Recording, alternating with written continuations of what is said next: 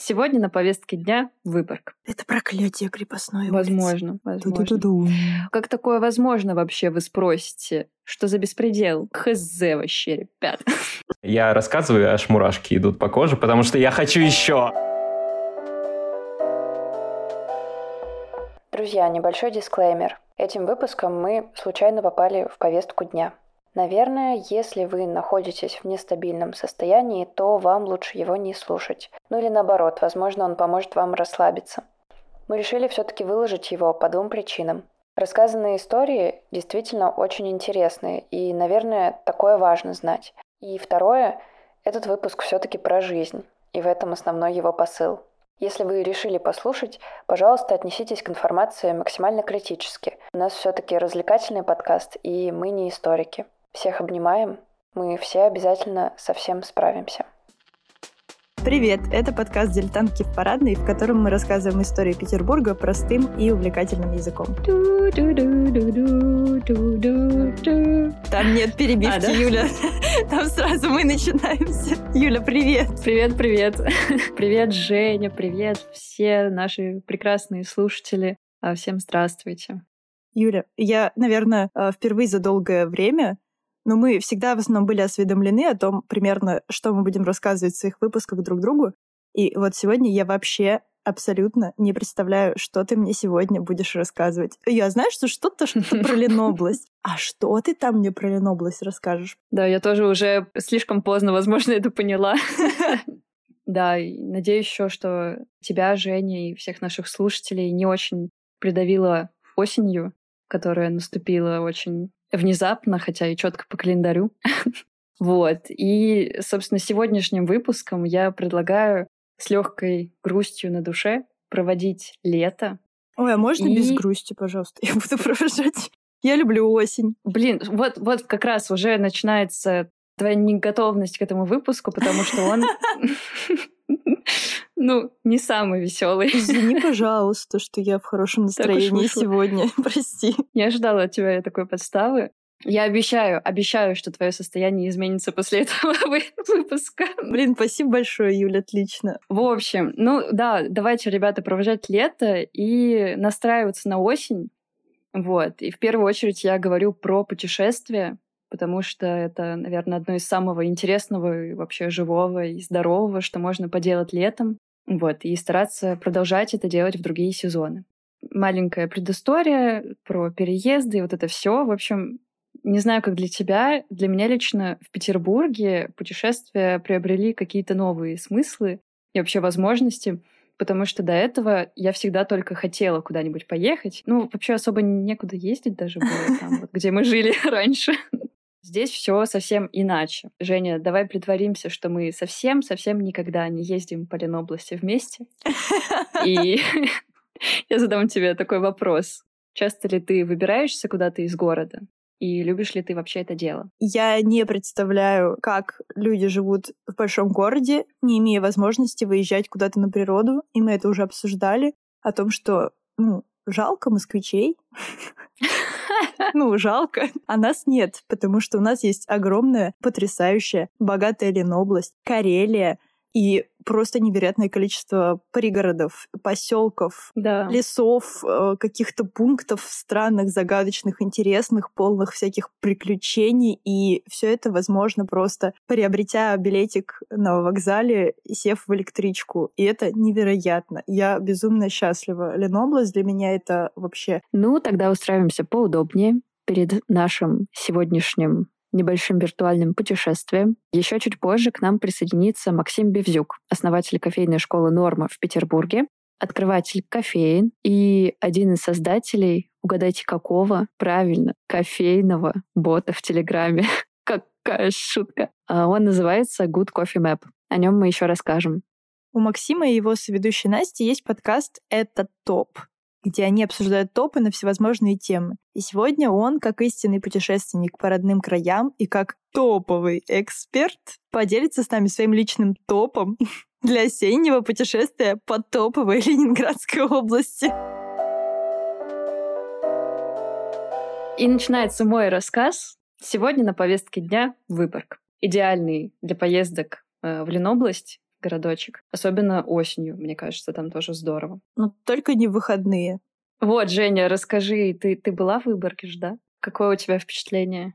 Я была однажды в Выборге, всего однажды, и мне кажется, что зря. Зря всего однажды. Мы приехали в выходной, мы ездили с моими друзьями и молодым человеком. Было слишком много народу. Я думаю, если это был бы будний день, город открылся для меня более как-то поэтично, красиво. Ну, мне было интересно, но какую-то вот его фишку я не прочухала. Ну, то есть, да, старенькие дома, там есть один из самых старых домов, по-моему, во всей ага, России. я чуть-чуть расскажу попозже. Вот, какие-то таверны, все атмосферно, брусчатка. Но что-то вот я не зацепила, потому что мне тогда еще не было той исследовательской жилки, которая пробудилась Чакры еще не были Чакры раскрыты. исследовательские не были раскрыты, да.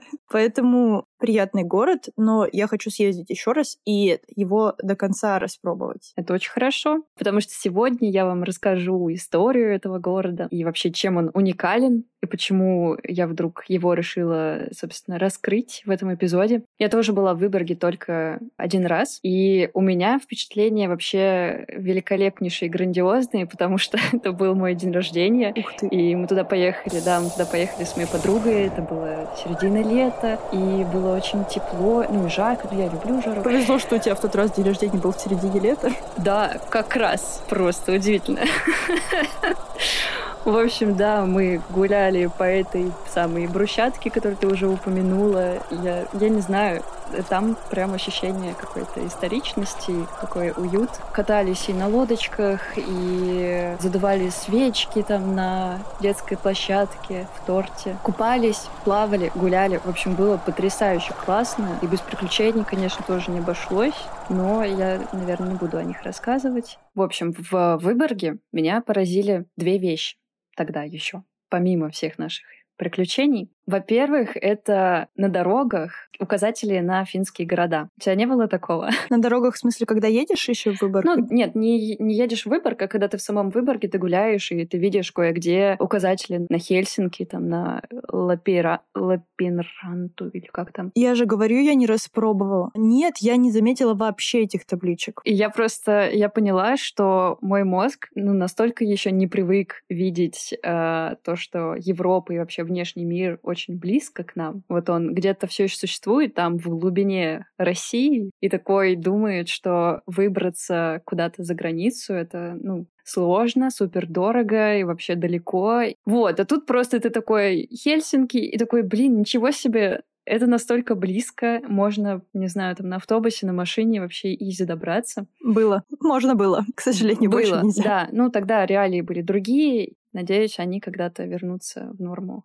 Вот, и во-вторых, что я хотела рассказать, что тоже меня очень так впечатлило, по-хорошему, не по-хорошему, но, в общем, это разваливающееся здание в Выборге. Там есть такое явление, феномен. Да, в общем, их там достаточно много, и это не просто развалины там какие-то, да, обычные постройки. Это стены и фасады, которые были построены, там, не знаю, 200-300 лет назад. Это историческое наследие этого города. К сожалению, они в разваленном состоянии. Плюс еще уникальность этого в том, что за почти тысячелетнюю историю Выборга город был шведским, финским, русским, потом снова финским, потом снова русским. И, естественно, это все отразилось на архитектуре города, Мгм. на его наполнении, вообще на настроениях, на людях, которые там живут. Пожалуй, наверное, это единственный город вот такой в России в целом. И этим он является тоже очень уникальным. И вот я хочу про один из таких рассказать домов. Он называется Дом Говинга. И находится он на крепостной улице 11 в Выборге. Этот дом был построен в 1904 году. Я тут подписала грустная история. Я еще тогда не подозревала, что весь этот выпуск будет очень грустным. И думала, что это будет единственная грустная история. Ну, в общем, Виктор Говинг который, собственно, заказывал этот дом, он был книготорговцем. Его дед, потом его отец, потом он сам владели единственным книжным магазином во всем Выборге. И даже не только в Выборге, но и в Хельсинки, который был тогда, типа они были тогда, принадлежали одной стране, Великое княжество Финляндское. Мгм. И, кстати, Хельсинки тогда тоже назывались как-то по-другому, но я уже не помню как, простите. И, в общем, э, Виктор заказал такой большой красивый дом, чтобы туда перевести свой книжный книжный магазин. На тот момент в Выборге проживали финны, шведы, евреи, немцы, русские. Там был такой прям многонациональный народ. Ага. Дом этот строился в стиле северного модерна. Ой, я знаю. Такой. Распространенном, да, в Европе. Толстовский тоже был в таком вот, стиле построен. Да. Он как раз тоже строился наподобие такого замка с двором-колодцем, с башенками, с арочным входом. И витражи там были, и эркеры, и камины в парадных, светильники всякие фигурные. И, И все это для книжек? Не только дом для, для книжек? книжек. Нет, он не весь был для книжек, он был большим таким пятиэтажным прям зданием. То есть это для него одного особняк и продавать книжки? Ну да, он был собственником э, всего этого здания. У него был, э, была часть под магазин на первом этаже. Все остальное там наверху было жилым помещением. Неплохо. Ну и, собственно, выделяло это здание среди других как раз этажность. То есть все вокруг было там 2-3 этажа, а это просто махина такая на 5 этажей, которая еще и находилась. Ну, то есть там территориально еще возвышенность такая. И то есть его прям Мгм. видно было издалека. Вот он таким прям звездой северного модерна там светил. Ну и помимо этого он был еще и супер практичным. То есть вот в духе северного модерна как раз, в духе европейцев, он был продуман до последних мелочей. Ну, например, там планировка квартир, то есть они старались, чтобы окна жилых именно комнат располагались на парадную сторону, Мгм. продумывали систему отопления, вытяжки, расположение кочегарки, пандусов для спуска угля. В общем, многонациональное население Выборга тогда очень ценило то, что у них есть такое величественное, значимое здание в старой части города. Да, магазин Говинга вообще считался чуть ли не единственным уникальным таким в своем роде местом, модным, привлекательным, то есть туда стягивались всякие люди для общения, молодежь и вот это вот все. Но сегодня, к сожалению, от дома Говинга осталось немного. Он еще стоит частями. И Две что- вытяжки, три камина. Буквально, да, дырка от бублика. И что примечательно, пострадал он именно в мирное время. То есть были советско-финские войны, были революции, была Великая Отечественная Вторая мировая война. Его вообще не задело. Выборг бомбило, но почему-то это здание что-то оберегало, хранило его для разорения в 80-е годы. Примерно. 80-е. Для тебя моя ягодка строилась война. Да. Что тогда произошло? Тогда было принято решение провести капитальный ремонт чтобы обновить там изношенные коммуникации, сделать... И да, и вообще планировалось сделать из этого дома гостиницу. Тогда это когда? Подожди, 80 Это 80-е годы, да. Ну вот 20 век уже. Мгм. Но в условиях перестройки и распада СССР эти обязательства так и не были выполнены. Потом дом Мгм. приватизировали, у него сменилось там несколько собственников, которые тоже так и не занялись его восстановлением, хотя по закону, если ты владеешь э, чем-то, что признано историческим наследием, ты обязан заботиться об этом. Черт возьми. Но что-то там не очень соблюдался закон. Мне уже грустно, Юль, все хорошо. У тебя получается. Е, я стараюсь изо всех сил. Да, в 2009 году еще кое-что произошло. Это сильнейший пожар в этом здании. Он оставил от себя вообще буквально только саму коробку. И то, ну, типа, не полностью, а вот частично. Оконные рамы очень красивые. Блин, там такие красивые окна. Я поэтому вообще решила рассказывать про это здание, потому что там какие-то невероятные окна, и они еще сохранились. Не И полностью. после пожара, то есть даже, да. Как бы там стекла выбиты, они кусками там торчат, и, может быть, рамы не полностью. Но сама форма, вот как они выступают из здания, я не знаю, это очень красиво. Я бы мечтала, чтобы у меня были такие окна где-нибудь в квартире своей какой-нибудь. Ну, в общем, да, собственно, это все сгорело. Кстати, по видосам из Ютуба люди говорят, что не просто так это сгорело, и вообще есть такое мнение, что проще сжечь и уничтожить, чем восстанавливать. Ну, и Ну, дешевле. на самом деле, да. Да. Есть такой моментик. Но в 21 году через суд дом Говинга был таки изъят из частной собственности. Пока еще вот планируется полномасштабное восстановление. Но да, очень надеюсь, что его не снесут. Я прям вот буду верить, молиться и надеяться, что его восстановят, э, отреставрируют, и он будет таким прям а, европейским классным зданием. Вообще советую пройтись там, посмотреть. Там иногда через эти разбитые окна видно печи. Это революционные. Вот, только осторожно. Наденьте каски на себя. Мало ли что. Дальше я хочу рассказать э, про как раз дом горожанина, про который ты уже тоже чуть-чуть э, рассказала, э, что ты его видела. Это самый старый дом. Этот дом тоже находится на крепостной улице, и он недалеко расположен от этого дома Говинга. Как... Это проклятие крепостной возможно, улицы. Возможно. Но штука в том, что э, дом Говинга строили финны, а вот дом горожанина уже строили шведы. И строили его в Средневековье. Прикинь. Он сейчас вообще в абсолютнейшем порядке целенький, стоит, и в нем живут люди до сих пор. Ну, не то, чтобы он выглядит как-то хорошо. Он очень плохо выглядит. Ну да. В общем, ну, снаружи у него, понятно, там что-то обшарпалось, отвалилось и так далее, но за счет того, что я прочитала, там стены чуть ли не метровые толщины. Ух ты. И в основании этого дома какие-то прям валуны. То есть он супер крепкий, его строили по типу шведских таких что-то рыцарских каких-то поместий, типа того. Вот, ну то есть с расчетом на то, что тут будут дикие войны, и этому дому надо выжить. И вот он живет уже сколько, 500, получается, лет больше. Сейчас там есть фотографии из э, внутренности этого дома. Там квартиры такие в стиле евроремонт. Там торчат антенны э, телевизионные из стен. Вот, но в целом очень интересно это, конечно, выглядит. Он еще сам по себе такой прям малюсенький-малюсенький. Там вот так вот окна раскиданы рандомно совершенно. Ну, любопытно посмотреть, прикоснуться к этому. Да, он, он очень выглядит действительно средневеково, европейско. Вообще в Выборге есть еще несколько подобных зданий-крепостей, которые относят к постройке шведами тогда еще во время Средневековья. Поэтому, если вам не дают визу, а душа очень просит чего-нибудь средневековенького, но не страданий, то вот вам выбор, бюджетный доступный способ окунуться в атмосферу того времени.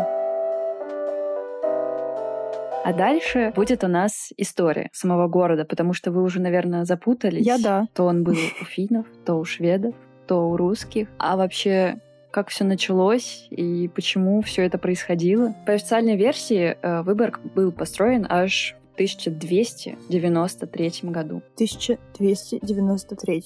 13 век. Да. Обалдеть. Очень давно. Да, очень давно. И был, был он построен по указу Торкеля Кнутсона, правителя Швеции.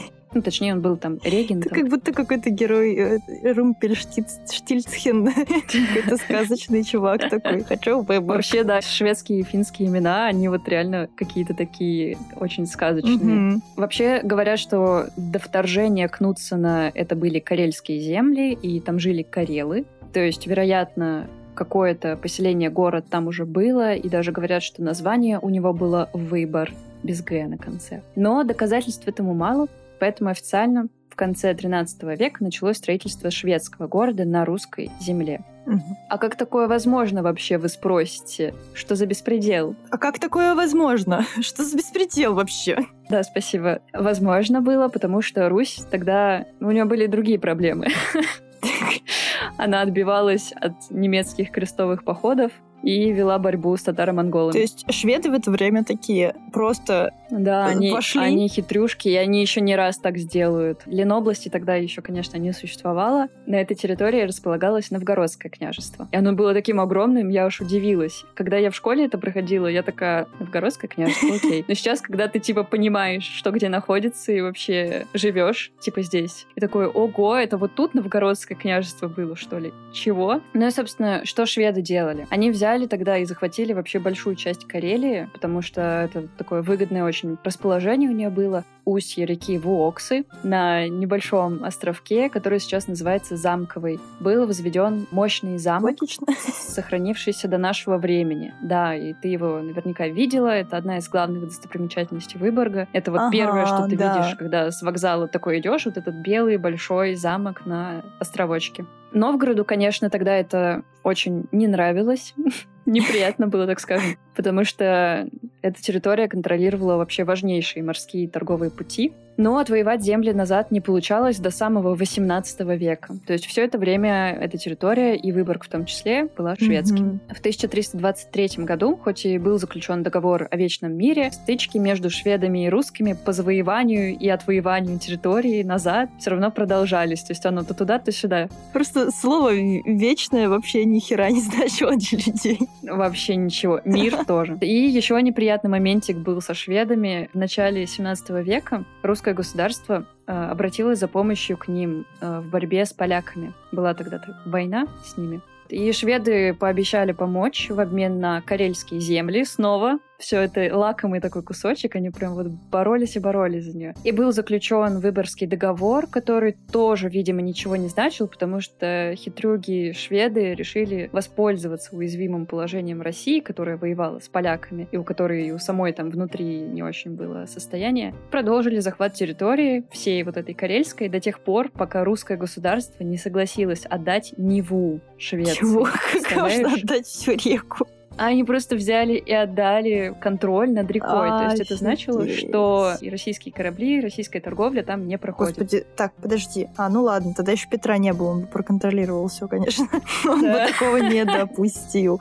Подожди, получается, шведы мало того, что ни хера не помогли, они еще и втихушку такие, тык-дык, тык-дык, тык-дык. Да, да, они все больше себе территории как-то оттяпивали, отхватывали. Вообще неприятно. И Россия так осталась почти что на сто лет без выхода к Балтийскому морю. С голой жопой. Да. И шок-контент, который просто меня поразил вообще во всем этом. Как мы уже неоднократно убеждались вообще в процессе нашего исследования Петербурга и его окрестностей, все переплетено все, о чем мы говорим. И в конечном итоге ведет к Петру Первому, естественно. О, да. Потому что в 1700 году он понимал, что необходимо вернуть эти территории, необходимо вернуть Выборг, выход к Финскому заливу, и начал войну со Швецией. А в 1703 году у устья Невы что произошло? Заложение Петербурга, да. Да, ну просто понимаешь, да, последовательность событий. Петр решает, что надо отвоевать Выборг, отвоевывает устье Невы и сразу ставит там какую-то, да, свою вот эту вот крепость, сразу ставит там город свой, еще и столицу туда переносит. Это, блин, Петербург, в котором мы сейчас живем. Слушай, это, кстати, знаешь, читала, это один из мифов. Люди, которые оторваны от общего контекста истории, и я в том числе тоже от вот этой вот исторической ленты времени, у них ощущение, mm-hmm. что Петр просто такой на лодочке приплыл, на болото встал и сделал там город. Но там как бы я были думала, деревни, понимаешь, в этот момент. Там да, жили люди. Да. Это вообще меняет, мне кажется, взгляд на то, как это все начиналось и создавалось. Что зачем следовало, да, да вообще вот эта причинно-следственные связи. Они наконец-то а, появляются в наших головах. Да. Ну, это к слову о том, да, вообще, когда мозг способен находить причинно-следственные связи. Но, возможно, это дело именно в моем не, не, не, мозгу. Это... Нет, не только в твоем. Ну, в общем, Петр молодец. Он построил флот для осады этой крепости, для Выборга. Собрал 20-тысячное войско, и в конечном итоге в 21 году Выборг был взят русскими. Тогда был заключен нештатский мирный договор, выгодный для России, вот, по которому Швеция отступила с карельских земель наконец-то, и они, собственно, вернулись туда, откуда были отобраны. Зачем это? Отобраны. Лучшие из лучших шведы были отобраны. Торгерсоном, или как его там забыла.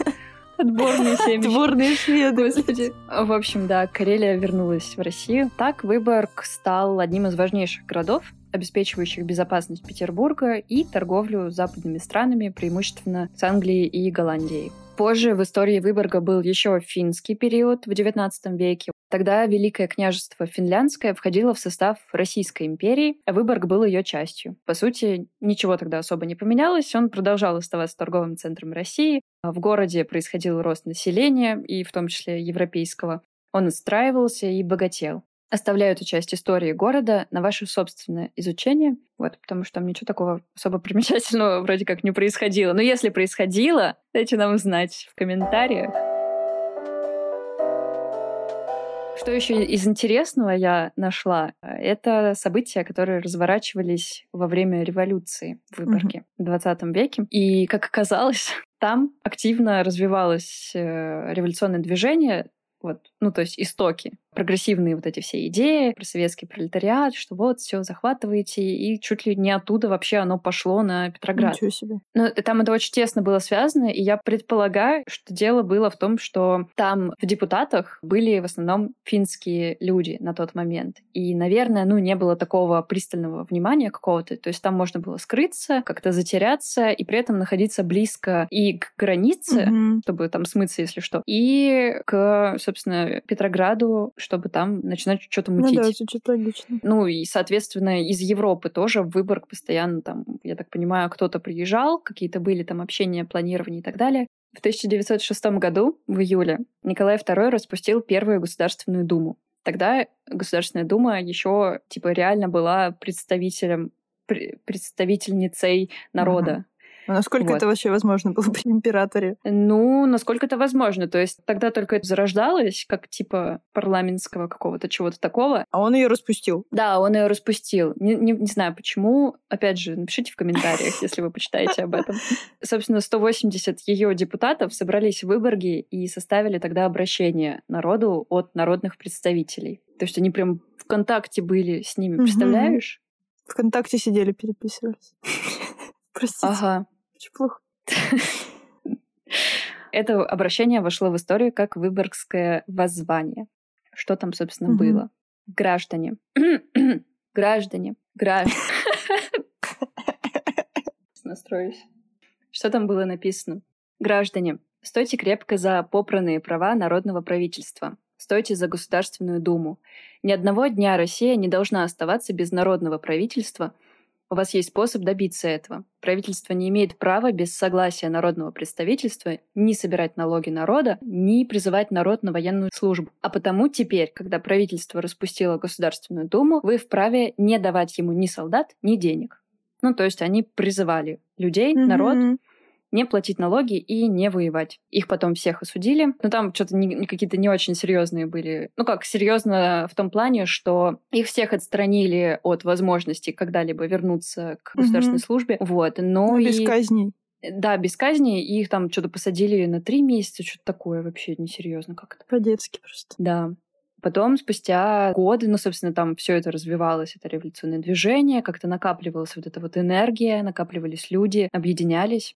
И в семнадцатом году Выборг вообще активно участвует в февральской революции. В городе избирается Выборгский совет солдатских и рабочих депутатов, в котором большое влияние имеют большевики. И тогда еще незадолго до этого в Выборге скрывался Ленин как раз-таки. Где он только не скрывался. Я, мне кажется, я периодически вижу на зданиях э, таблички, типа «Здесь скрывался Ленин, бедняга».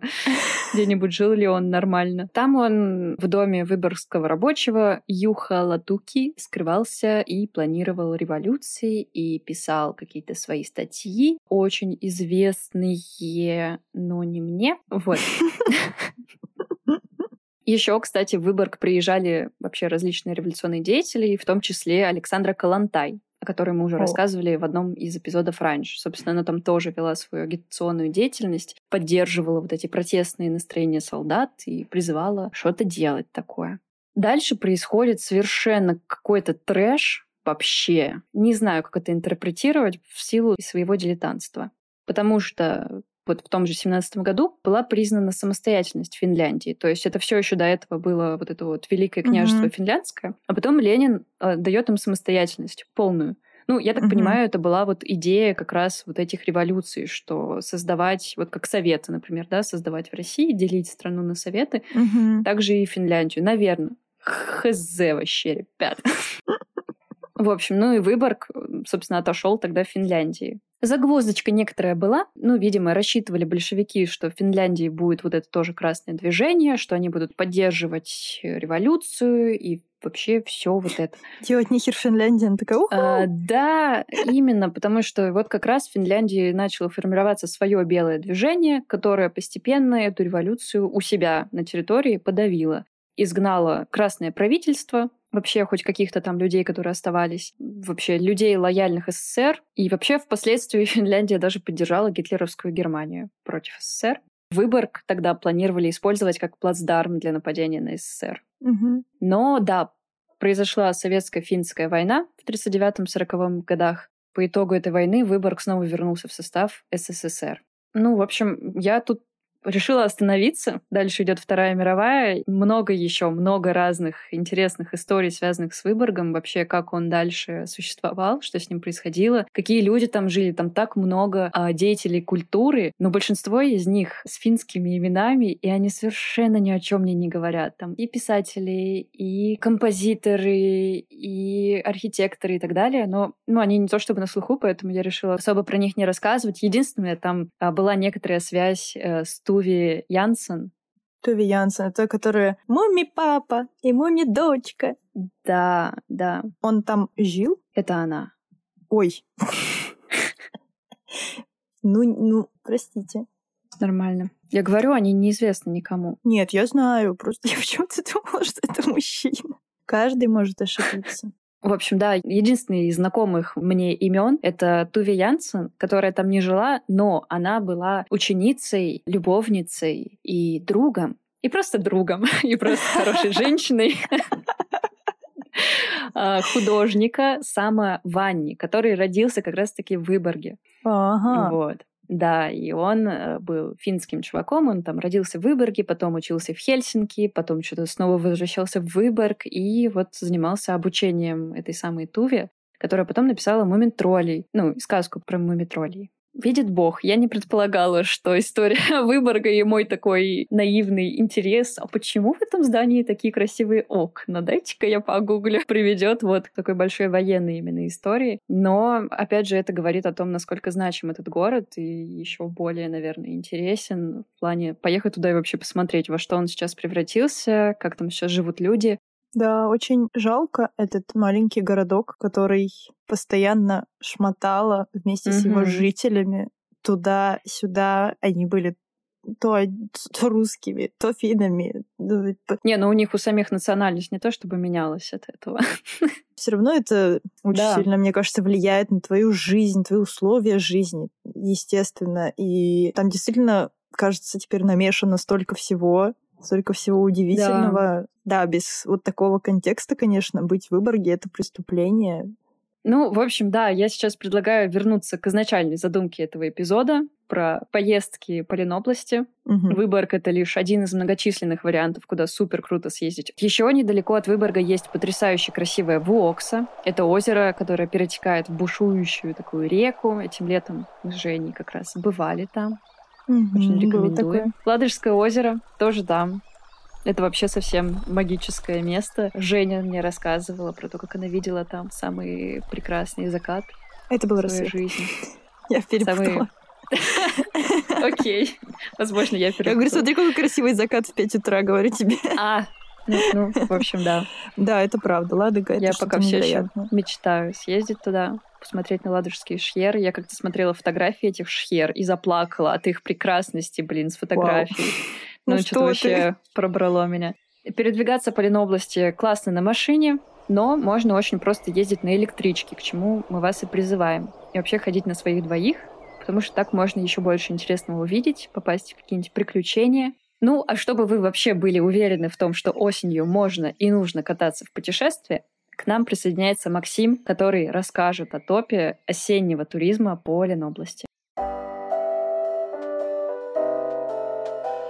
Максим, привет. Привет, привет. Привет, Женя, привет, Юля. Очень рада тебя видеть Да. и вообще очень рада говорить про путешествия. Ура, я обожаю говорить про Ты это. нам сегодня что-то топовое будешь рассказывать, да? Да, постараюсь. Так, что, я могу начинать уже? Отлично. Да, давай. Во-первых, хочу сказать, что в какой-то момент, года два назад, мне наскучило путешествовать по Петербургу. Я здесь живу уже 10 лет, соответственно, два года назад. Я жил здесь 8 лет, но и обычно свои выходные никак не проводил, кроме как, э, не знаю, в кино, гулять с друзьями по Питеру, съездить в Новую Голландию, в кабель, потусоваться, сходить в какой-нибудь бар.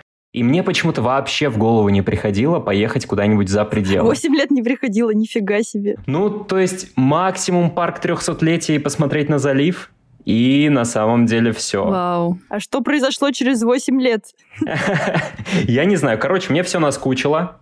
И я ага. решил, что надо как-то начать путешествовать. Наверное, первое такое большое путешествие было в Рускеалу, и с тех пор понеслось-поехало. Вы были в Рускеале? Да, я да была. Нет. Обязательно надо съездить. Юля, обязательно! Сейчас закончим запись, сразу приеду. Я был три раза. Но мне кажется, что люди, которые были на Алтае и в какой-нибудь там Хакасии, им Рускеала уже, ну, не так вштыривает, возможно. Я была на Алтае в Хакасии, но я уверена, что, ну, звучит круто Рускеала. Я уверена, что вштырит. Да, коре... карельская природа немного другая. Да. Вообще вайб совершенно угу. другой. Несмотря там, да, на горы, вулканы, которые мы видели где-то когда-то, все равно съездить, посмотреть на мхи и сосновые леса, и на камни, на все такое каменистое, холодное, немного мрачное. Да, очень северная природа. В этом есть свой шарм. Рускеалу я посмотрел во все времена года, кроме как зимой, и она потрясающая. Мой любимый визит был осенью. Нам попался теплый день, мы покатались на лодках, и при этом вокруг было завораживающе красиво, вот эти вот разные краски осенние. Ой, как хорошо. Это было офигенно, очень круто. Да, ну и вот с тех пор, как мы в первый раз ездили в Рускеалу, я решил, что нужно как бы осваивать еще карельские просторы. Мой первый пункт – это сайт особо охраняемых территорий Ленинградской области. Он звучит как optlo.ru. И там можно выбрать себе любое направление, любой заказник э, на любые нужды с любыми видами. Там есть объяснение, как туда добраться, что там посмотреть. Э, если это какой-то эко-маршрут, там его протяженность, есть карта, можно скачать PDF-файл. Это гениальный сайт, я его обожаю. Я поддерживаю вообще. Ты знала об этом? Да, я знала. Почему мы никогда его не использовали раньше? Ну, потому что мы с тобой, Юля, просто приезжаем на финляндский, тыкаем в первое попавшееся направление и куда-то едем с билетиком вот так Есть перевесом. Да. Но я знаю этот сайт, и я по нему была на Раковых озерах. Там угу. особенно осень-зима очень красиво, очень тоже северная, очень завораживающая. Плюс там есть исторический маршрут, который затрагивает линию Маннергейма. Угу. То есть там можно пройтись, посмотреть на доты, укрепления, и это тоже супер интересно. Окей, круть. Второй пункт — это обязательно брать с собой термос с чем-нибудь теплым. Я никогда этого не делаю и каждый раз жалею, честно говоря. Да, и у меня уже есть три или четыре термоса, но почему-то каждый раз вылетает это из головы. Топ, который не опробован. Да, кстати, моя соведущая Настя из подкаста «Это топ» просила сюда добавить коньяк опционально. В чай или кофе, может быть, налить немножечко чего-нибудь э, крепкого и согревающего. Так, я не пробовала еще. Юля. Запиши. Да, особенно если вы не за рулем и путешествуете на электричках, то с собой можно коньячку прям в термос, никто не заметит. На, вам будет теплее. Ну, в электричке у нас было как-то, правда, с вином. Горячим в бутылке. Так уж случайно получилось, ага. что она была горячей. Это было жарким летом? Да. Да, это было летом.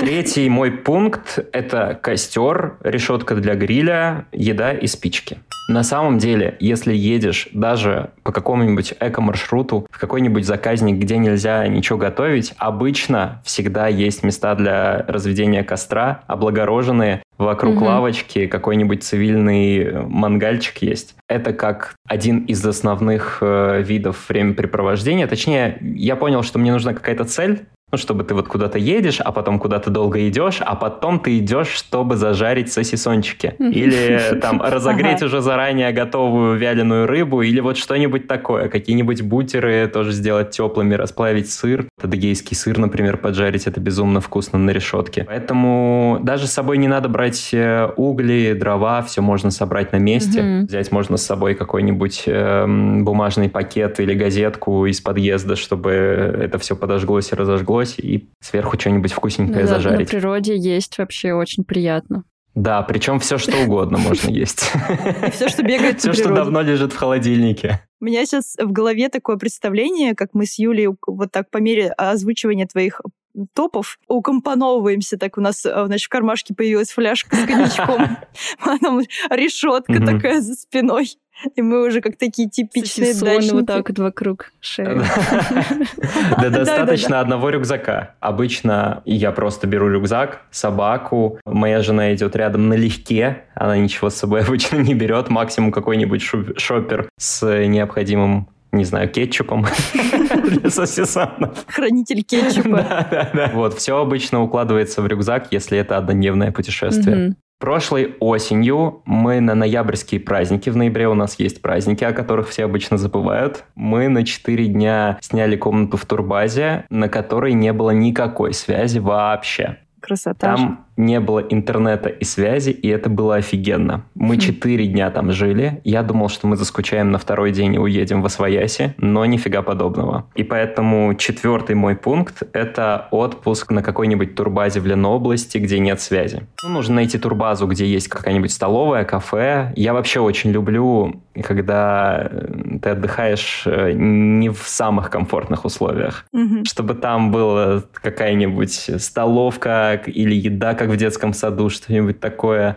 что в, в Питере обычно такие места не посещаешь, а там прям эти пюрешечка с, с котлеткой за 200 рублей. Я не была, кстати, в, в таких ситуациях. Это такой э, лагерный вайб, прям какая-нибудь там лапшичка молочная. Да, да, да, да, да. И это супер кайф. Ты просто на несколько дней отключаешься от всего мира, едешь, и там тебя кормят каким-то завтраком, потом ты идешь просто гулять в лес, потом э, тебя кормят каким-то обедом, после этого ты идешь просто поспать, потом ты просыпаешься, играешь в карты, например, или идешь в баню, и после этого идешь ужинать, а на вечер у тебя припасено вино, например, и сериальчик, который заранее скачан на ноутбуке. Электричество там, кстати, было. На следующий день ты идешь на ближайшее озеро, допустим, или опять в тот же самый лес. Я рассказываю, аж мурашки идут по коже, потому что я хочу У еще. меня слезы в глазах. Звучит потрясающе. Да. Такая сладкая обломовщина вообще. Следующий пункт вытекает из предыдущего, это баня. Если есть возможность сходить в баню на природе, обязательно надо идти. Я, к сожалению, баню заценил только год назад. До этого как-то я не, не осознавал этого кайфа, что ты сидишь сначала в жаре, а потом выходишь весь потный, и это было как-то странно. Баня на природе? Баня на природе, но эта баня не подразумевает однодневное путешествие. А если ты едешь в какой-нибудь глэмпинг, кемпинг, Мгм. на ту же самую турбазу, куда-нибудь еще, там обычно в качестве дополнительной услуги есть баня за 2000 рублей в час. Нужно не поскупиться и брать. Вот, а потом выходишь распаренный на природу Мгм. поздней осенью или ранней весной и ощущаешь перерождение. Ох, а еще если это лето, и ты ныряешь в какое-нибудь озерцо близлежащее. Да. Да, да, да. Мы этим летом ходили в поход с двумя ночевками, и на поляне оказалась э, походная баня, которую какие-то предыдущие походники для себя там соорудили. И мы Такая из тряпочек? Да, типа? да, да, да, да, из брезента какого-то, и с настоящей печью внутри, но там ты как бы стоишь вот так вот вчетвером, вы друг у дружки стоите рядом, вот так и паритесь. Но она стоит прямо на берегу потрясающего озера, и мы ходили туда в сумерках уже прям, ну это был конец белых ночей, и озеро сквозь туман сливалось вместе с небом, и было такое ощущение, что ты выходишь вообще в какое-то небо, в, в какую-то другую реальность, особенно после бани в холодную воду. Это было, да, что-то с чем-то. Господи. Главное впечатление А лета. ты походник? Я вообще нет, просто я не представляю себе такое. Это был мой первый поход, и он был очень крутым. Нативно интегрируясь, могу упомянуть, что я подробно в выпуске про походы рассказал про этот поход в своем подкасте. Мы с Настей рассказали, мы с ней вместе ходили туда, и еще с компанией классных ребят. Мгм. Следующий пункт. В одном пункте я объединил каршеринг и собаку, потому что мне не очень нравится ездить с собакой на электричках. И тут, поскольку есть возможность э, водить машину, ездить э, на Сити-драйве или Яндекс-драйве Мгм. куда-нибудь в пределах 200, по-моему, километров можно от Питера. Это очень круто. Если у вас есть собака, берите. Если нет собаки, заводите. Это обязательно. Ну, я просто собачник, поэтому всем навязываю эту идею. С собакой комфортно, весело. Тебе весело от того, что ей весело. У меня белая такая собака средних размеров. Она кристально белая в обычной жизни, а на природе она абсолютно черная.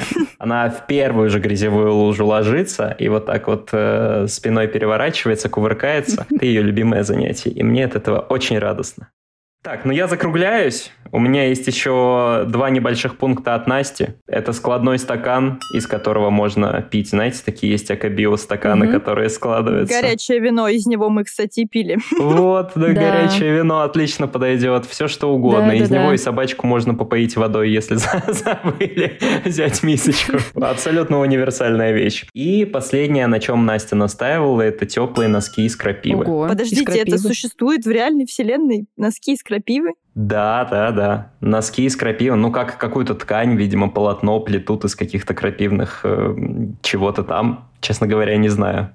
Вообще не слышала таких. В моей жизни до сегодняшнего дня существовали только носки из верблюдов. Это было приемлемо, но носки из крапивы — это же вообще трендец, как сказочно звучит. Я еду в Комарова в носках из крапивы. С коньяком. Вот это был мой топ вещей для путешествий по Ленобласти. Даже ваш топ вещей, даже Настя присоединилась. Да, наш. Классно вообще. Да. У нас есть по одному своему такому небольшому топчику. В мой личный топ входит использование как раз вашего телеграм-бота Coffee Good Map. Во-первых, в целом в прогулках по Петербургу это тоже очень удобно и потрясающе, но особенно, когда ты едешь куда-то в Ленобласть, ты там попадаешь в какой-то городок, и тебе однозначно хочется где-то поесть, попить кофе, куда-то сходить, вообще посмотреть интересные места. В этот бот можно закинуть, собственно, свою локацию, и он присылает тебе ближайшие кофейни с хорошим кофе, с классным интерьером, там, ну, то есть современные хорошие места. И у меня есть такая э, небольшая история как раз ага. из Выборга. В начале выпуска я как раз чуть заикнулась, что у меня было такое небольшое приключение в Выборге, когда мы поехали туда с моей подругой отмечать мой день рождения. Под вечер э, что-то нас так пробило на танцы, что-то на какие-то вот, ну, на поиск приключений, действительно. И мы пошли в клуб местный. Ничего хорошего там не произошло. Не очень приятный контингент. И, ну, знаете, это вот такое место, после которого ты себя прям грязным каким-то ощущаешь. Да, На следующее утро как раз очень сильно хотелось вот в какое-то хорошее, чистое, приятное такое... Очиститься обратно. Да, а ты в новом городе, ты не знаешь вообще никаких мест, и поэтому как раз ты берешь этот бот, присылаешь туда локацию, он скидывает тебе ближайшие кофейни. Там была прекрасная, чудесная кофейнюшка. Она такая, она в таком старом каком-то очень здании, очень уютная. Кап кофе она называется, да. да. Кофейня классная. Э, она находится прямо в историческом центре Выборга. И, по-моему, это единственная кофейня в Выборге, которая вот такого формата. В общем, то мы спили прекраснейшего американо угу. и почувствовали себя вновь чистыми. Вот это топ от меня городской. Я купилась. Я тоже тогда вставлю свои пять копеечек небольшие. А мой must-have, я надеюсь, что это теперь уже Юлин must-have, это приобрести в дорогу журнальчик с кроссвордами. Конечно, если вы не за рулем, если вы едете на электричке, вы покупаете этот журнальчик. И нет совершенно ничего прекраснее, чем сидеть в этой электричке гадать кроссворды, читать какие-нибудь до ужаса несмешные анекдоты, если повезет гороскопы, и помимо этого еще ловить завистливые взгляды более прогрессивных попутчиков, которые просто вот так вот буквально заглядывают и такие, ну спроси слово, что там у тебя? А бабулечки, которые без кроссвордов. Они прям так и хотят подсказать. Они прям ждут, действительно ждут, когда ты спросишь. А вы спрашивали? Не, мы сами все. Мы иногда придумываем слова. Э, понятно. А бабулечки иногда достают телефон и начинают в телефонах гадать. Это что вообще такое? Что за подмены? Они теряют все, что ими же было и создано. Да, да, да. Так что вот такой вот маленький пунктик от меня. Ну и карты еще туда же можно закинуть. Я с собой всегда беру колоду карт. Да, на жениха погадать и в дурака сыграть. Когда уже там вы все обсудили с друзьями или уже просто устали болтать, вот можно да, поиграть. Да, карты, карты это топ. Хочу теперь куда-нибудь поехать. Зачем? вот зачем мы об этом заговорили? Я уже хочу Все, в ближайшие, ближайшие выходные нужно ехать. Суть этого выпуска как раз в том, чтобы замотивировать всех людей этой планеты, кто послушает его, поехать в Ленобласть осенью. Ох уж эти все люди. Ну что ж, Давайте тогда закругляться. Спасибо большое за твой топ, Максим. Да, очень спасибо. Интересно. Мне очень приятно, что вы позвали. Очень приятно. Я просто окунулась во всю эту атмосферу путешествий. Пока-пока. Пока-пока. Все, пока. Спасибо.